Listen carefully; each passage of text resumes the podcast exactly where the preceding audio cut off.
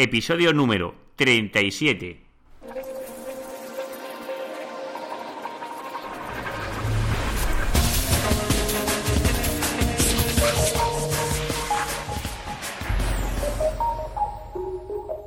Muy buenos días, queridos oyentes. Nos encontramos un día más con el podcast de SEO Profesional, el podcast, el programa donde hablo de todo lo relacionado con el posicionamiento web en buscadores y en otros canales. Os quiero agradecer estas valoraciones que estoy recibiendo en iTunes. Muchísimas gracias. Ya sabéis que todas esas valoraciones me ayudan mucho pues, a ganar esa visibilidad y también esas valoraciones que, bueno, más que valoraciones, esos likes que recibo en iVoox. Hoy, viernes, tengo uh, un especial invitado, compañero de profesión y compañero podcaster que se llama Guillermo Gascón. Muy buenos días, Guillermo. Muy buenos días, Juan Carlos. Encantado de, estar aquí y de participar en tu podcast. Es un salto entre, entre podcast, vamos pasando de uno a otro. y con ganas de, de, hablar un poquito de SEO y de posicionamiento, que es lo que más nos gusta, ¿no? Sí, Guillermo, muchísimas gracias por estar aquí. Antes de nada, os quiero comentar que Guillermo fue la primera persona que creó un podcast de SEO en español y por eso pues está hoy aquí como invitado. Eh, pero antes de nada, Guillermo, cuéntanos quién eres para si hay alguna persona que no te conozca. Bueno, pues eh, soy Guillermo Gascón, tengo 25 años, soy de Zaragoza. Como, como profesión se diría, o como, como estudios que, que he realizado universitarios, llegué a ser arquitecto técnico, una profesión totalmente en declive actualmente. Sobre todo ahora. Actualmente está bastante complicada la cosa. Y bueno, pues por los devanes estos de la vida, que, ya sabemos que nunca sabemos dónde vamos, llegué al mundo del SEO, del posicionamiento. Yo no sé qué porcentaje de gente hay trabajando como SEO o trabajando temas de posicionamiento que no tiene ningún tipo de formación relacionada, porque la mayoría son gente que un día descubre este mundillo y te quedas completamente atrapado. Y la verdad es que desde hace un tiempo empecé con el tema de, podcast, de, cursos, a leer, a informarse, eh, a, conocer toda este, esta gente que trabaja en este mundo y te quedas totalmente enganchado y un día decides pues, pues lanzarte tú también a, a compartir todas esas cosas que has ido poco a poco almacenando en tu cabeza y que has ido poniendo en práctica, ¿no? Muy bien, Guillermo. Explícanos cómo te... Eh, una duda que siempre tengo. ¿Cómo te surge la idea de crear el primer podcast de SEO? Bueno, a ver, yo lo primero que, hice no fue un podcast de SEO, ya había tenido una pequeñísima experiencia en el pasado con el tema de podcast. Y es que yo tengo una pasión por el baloncesto, por la NBA, y desde el 2013 o así eh, empecé a trabajar en una web de NBA, así en plan de amigos, compartiendo noticias curiosas, resultados y, tal. Y bueno, salió la opción de crear un, pequeño podcast así muy de aficionado, de, hablando un poquito de la NBA y de todos los resultados que, íbamos viendo, anécdotas, lo, que, lo mismo que hacíamos, digamos, en la web, pero comentado para, para la gente que nos podía escuchar desde, pues desde los podcasts, ¿no? Y claro, el salto con esta experiencia que había tenido yo previa en, cuanto a podcasting en, deportivo, ¿no? por así decirlo, pues dije, ostras, pues yo creo que es una oportunidad buenísima el compartir también todo lo que es el tema SEO. Es un nicho más, más concreto, porque ya sabes que hay un montón de gente que trata todo lo que es el tema marketing online, estrategias, etcétera. Pero tratar un tema más nicho, más, digamos que es más conciso, era interesante y yo creo que puede tener un público bastante grande en, cuanto al SEO. Hay mucha gente que está interesada y que afecta esto realmente a, muchos ámbitos ¿no? del online. Con que me decidí y, aquí estamos, ¿no? Muy bien, muy buena iniciativa que yo he seguido también. Eh, adentrándonos más en el posicionamiento web, ¿qué área es la que más te gusta del SEO?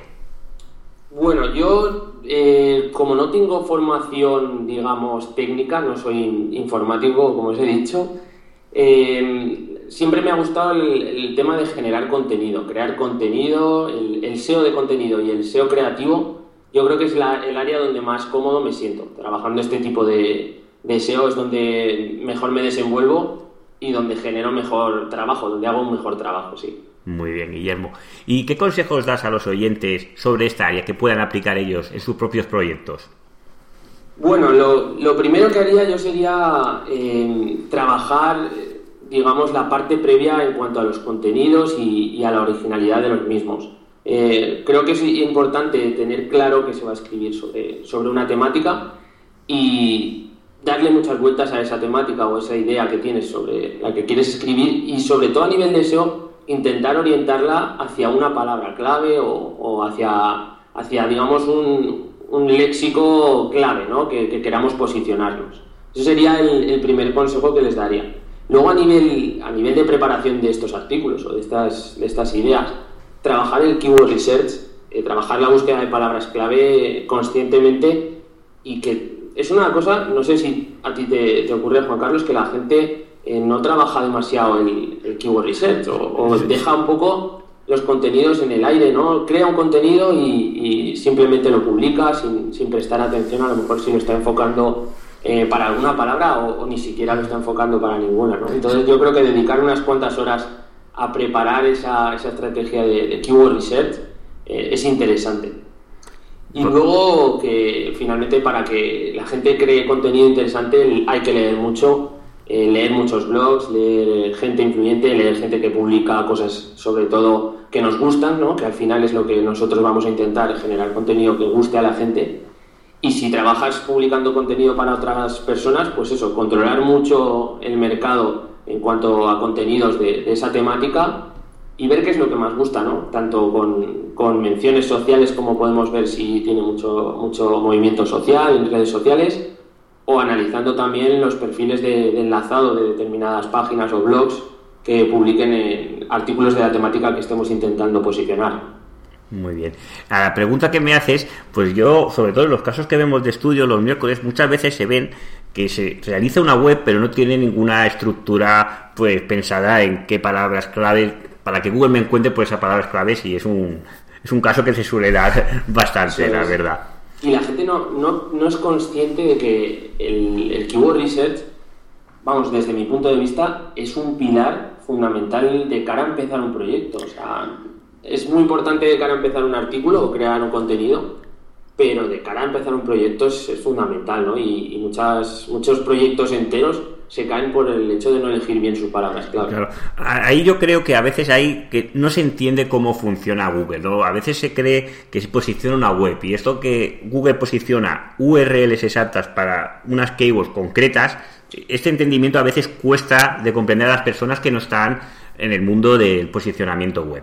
Sí, hay que, hay que explicarlo bien y, y que hacer consciente a la gente de que se posicionan páginas y hay que intentar eh, enfocar cada página y cada entrada o, lo que queramos eh, posicionar para una palabra clave o para unas cuantas, no muchas tampoco, y, que hay que trabajarlas. Hay que hacer unos mínimos básicos que, tenemos en nuestra mano en, en el trabajo on page y posteriormente pues eh, intentar encontrar la mayor cantidad de enlaces posibles que nos apunten. Correcto. Eh, Guillermo, ¿qué, herramientas utilizas en tu día a día? Las más pues, frecuentes. Eh, yo normalmente utilizo serpet.net, que es, la herramienta que, patrocina, bueno, patrocina, con la que tengo más relación en el podcast. Y es una herramienta tipo ninja, ¿no? Como se suele decir, que, que abarca un poco todo eh, desde temas más eh, Black Hat también, como puede ser el hecho de encontrar dominios expirados, que, ya, que no es nada Black Hat, ¿no? pero sí que te, ayuda en, estrategias un poquito Black Hat, hasta hacer keyword research, eh, barajando un montonazo de, términos. Es una herramienta que extrae datos desde otras herramientas de pago, pues por ejemplo desde SEMrush extrae también bastantes datos y, desde Hrefs. Esa es la primera herramienta. Y luego eh, Hrefs lo utilizo prácticamente todos los días para cualquier cosa. Extraigo un montón de, backlinks de, los proyectos que, estoy monitorizando. O, también me, interesa, por ejemplo, una utilidad que tiene muy importante para conocer cuáles son los artículos más enlazados de, de otras páginas, que también me viene muy bien para lo que te comentaba de crear contenido, ¿no? Y también eh, Batsumo, que, que, también es un poco orientado a, a lo que hablamos de, del SEO de contenido, el SEO creativo, que es una herramienta que te permite pues ver cuáles son los artículos o las piezas que más repercusión están teniendo para determinada palabra que tú, que tú coloques. Los influentes, ¿no? Que son en las redes sociales. Correcto. Eh, Guillermo, ¿cuál crees que son los factores que hoy, hoy, a día de hoy, viernes, son los que más pondera Google a la hora de posicionar una página web? Bueno, yo eh, hace poco saqué un, un, articulillo, bueno, también era un podcast, que era, era Pizza SEO, que lo que hice fue dividir una pizza en, en porciones, ¿no? Dependiendo de, de, lo que yo consideraba eh, más importante para el SEO. Y creé una infografía. La historia es que yo pienso que, que pese a que el contenido es importante y, y todo lo que os estoy comentando de, de contenido y, y, cómo crear contenido y, el peso que le doy, sigo pensando que los, los backlinks eh, están por encima. Aunque les in intenten reducir lo que es la importancia desde, desde, digamos, Google, desde mi punto de vista tienen un peso, un peso grande en el posicionamiento y creo que es, que es la primera de, de, de las marcas ¿no? a nivel de, de posicionamiento que tenemos que, que observar en un, en un proyecto. Correcto aún aunque intente quitar este potencial que tienen, aún, sí, a, a, día de hoy aún es, es, potente. Lo que sí, Juan Carlos, hay que tener muy claro que los backlinks no valen cualquiera, o sea, eso sí que tenemos que, que dejarlo claro, no vale cualquier enlace, no vale enlaces eh, de baja calidad, siempre hay que intentar que sean enlaces naturales, que vengan desde páginas con temáticas relacionadas, páginas que tengan autoridad, esos sí que son los enlaces que valen, ¿vale? Esos sí que son los enlaces que nos van a aportar. Todo lo que sean enlaces automatizados, eh, etcétera, pueden funcionar a corto plazo, yo no digo que no, y de hecho hay un montón de estrategias que, que así lo dicen, pero a largo plazo yo no daría mucho por ellos. Eso sí que también lo digo. Correcto, si tu proyecto es serio no es recomendable utilizar estas, eh, bueno, estas estrategias este de, de, sí. de automatización. Yo, yo, considero que el factor de la temática es uno de los principales, además que sea de temática y que además tenga autoridad, pero que sea temático el enlace, yo creo que es uno de los más influyentes a la hora, bueno, a la hora de dar calidad a este, a este enlace. Totalmente, y además no solo eso, sino que si realmente consigues eh, poner un enlace en una página de autoridad y con una temática relacionada, puedes captar tráfico. O sea, eh, y es que muchas veces hablamos de enlaces como eh, simples marcas en otras páginas, ¿no? Y, y realmente la, la, idea original de un enlace es que alguien llegue a tu página a través de, de un vínculo. ¿Por qué? Porque sí, tiene algo de interés que le pueda que le puede parecer interesante, ¿no? A esa gente que está visitando la otra página. Correcto.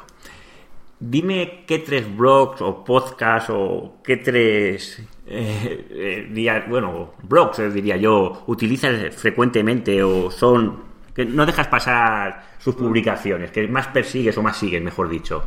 Yo, la verdad es que, bueno, aquí creo que la mayoría nos empapamos de todo lo, lo que está en Internet y, estar relacionado con la temática, lo empapamos todo, ¿no? Pero sí que sigo especialmente a Backlinko de, de Brian Dean, que me parece un, un, tío que tiene una forma de trabajar el SEO muy peculiar y, y también habla mucho de, de, la importancia de los enlaces y lo que te digo de, de, la forma peculiar de trabajar, porque es que además tiene una publicación cada mes o, o incluso no llega cada dos meses, es una pasada. Sí, es un poco anárquico en ese, en ese, sí, sí, en no ese tiene tema. ningún tipo de, de, patrón a la hora de publicar, pero sí que, si os fijáis, eh, todas las publicaciones eh, tienen fechas actualizadas y es porque eh, va generando contenido extra dentro de ellas, las va actualizando y, y es, es, curioso, ¿eh? es, es de estudiar. Sobre todo tiene unas son muy buenas ¿eh? las publicaciones que tiene, eso les dedica muchísimo tiempo. Todos aquellos que os guste el tema de cómo crear enlaces de forma natural, eh,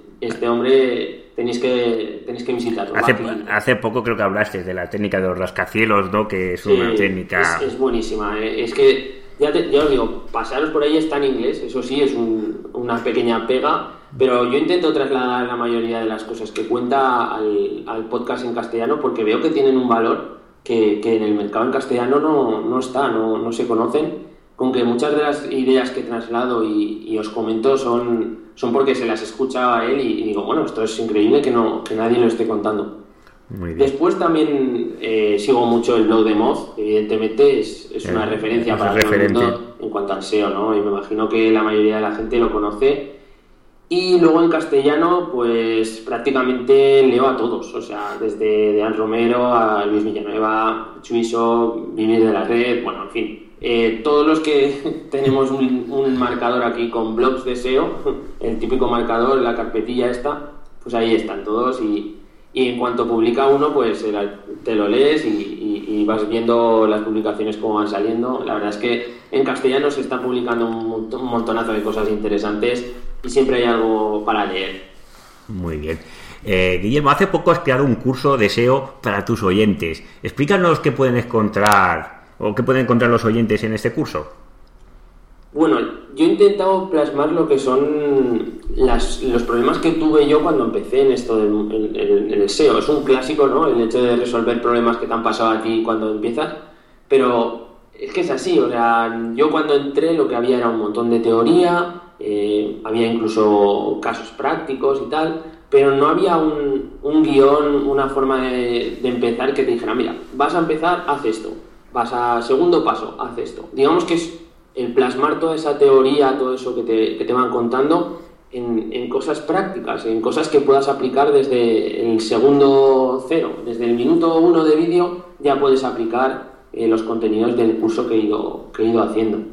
Son, son cursos, es un curso de, de cinco meses, es, es, una cosa bastante larga, pero eh, la historia es que sale una clase a la semana, ¿vale? Entonces digamos que tienes un, un espacio de siete días para aplicar ese, ese contenido teórico y práctico que te voy dando. Y bueno, eh, a nivel de, de, precio y eso he intentado que sea súper accesible para, para, todo el mundo, ¿no? Entonces he puesto un, creo que son 7 euros al mes y, bueno, son 7 euros al mes o, 30 euros el curso entero. Creo que, que hay gente que, le está gustando y ya me están pasando un feedback positivo. Básicamente es eso, poner el SEO en práctica por, por un precio reducido. Correcto, yo creo que el precio es, reducido y todo el mundo puede tener acceso a él. Sí. Eh, para ir acabando ya, Guillermo, danos alguna estrategia a los oyentes, que casi todos tienen algún proyecto online que puedan aplicar a sus proyectos, alguna estrategia de SEO.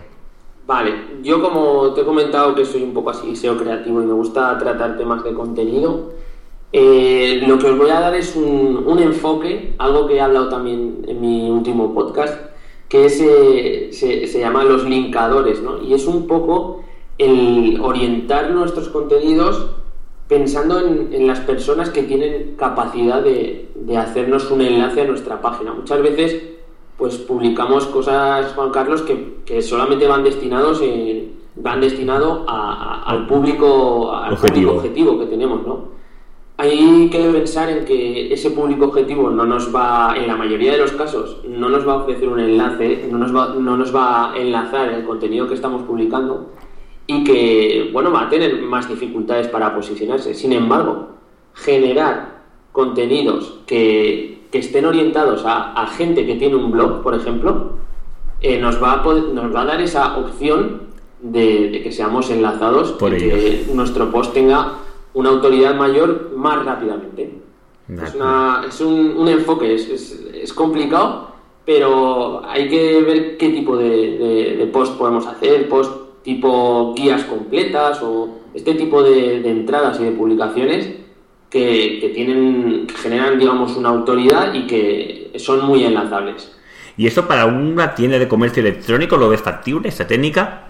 Se puede hacer, se puede hacer. No solamente hay post tipo guías completas, pero por ejemplo, si tuviéramos un e-commerce de, no sé, cualquier tipo de e-commerce, podríamos relacionar, hacer un, un ranking de, de, bloggers, por ejemplo, que, que, toquen esa temática y decir, los, por ejemplo, si tenemos una, una web de viajes, ¿vale? Eh, podemos decir los, blog, los mejores bloggers de, de viajes eh, que, que, hay en España y hacer un, un ranking de, de, estos bloggers. Si te fijas, lo que estás haciendo es eh, mencionar prácticamente a una lista de, de, esas personas que pueden enlazarte y que al final, al hacer una, una clasificación... Sí, una clasificación punto, positiva, ¿no? Que lo está dando referencia. Ellos eh, se van a sentir, eh, digamos, eh, bien, claro, estoy en, en, una lista de los mejores y voy a contárselo a mi audiencia, ¿no? Pues ahí tienes una posibilidad de, de conseguir un enlace. Es solo uno de los ejemplos que, que hay para, para cualquier nicho, ¿no? De acuerdo. Pues muchas gracias, Guillermo. Llegamos al final de la entrevista. Te agradezco muchísimo que hayas venido al podcast de Ser Profesional y espero volverte a tener en otros episodios más, más adelante. Muchas gracias, Guillermo, por venir. Muchísimas gracias a ti, Juan Carlos, por invitarme y espero haber podido trasladaros algunas ideillas de, de SEO que, que tengo encantado de venir y cuando quieras aquí estaré. Y lo mismo digo, yo desde aquí ya te invito a que un día hagamos una entrevista en, en holaseo.net. De acuerdo, pues muchas gracias. Algún día te aseguro que voy. Queridos oyentes, llegamos al final del programa. Os deseo que tengáis muy buen día de viernes, que tengáis muy buen fin de semana y sobre todo, bueno, volvemos a ver el lunes con un episodio nuevo del podcast de Ser Profesional. Pero antes de despedirme, os quiero recordar que si me queréis dar un poco de ayuda a la hora de ganar visibilidad en este podcast, os agradezco muchísimo esas valoraciones de 5 estrellas en iTunes, ese like en iVoox y muchísimas gracias por estar ahí al otro lado y poder escuchar este podcast de ser profesional. Muy buen fin de semana y nos vemos el lunes.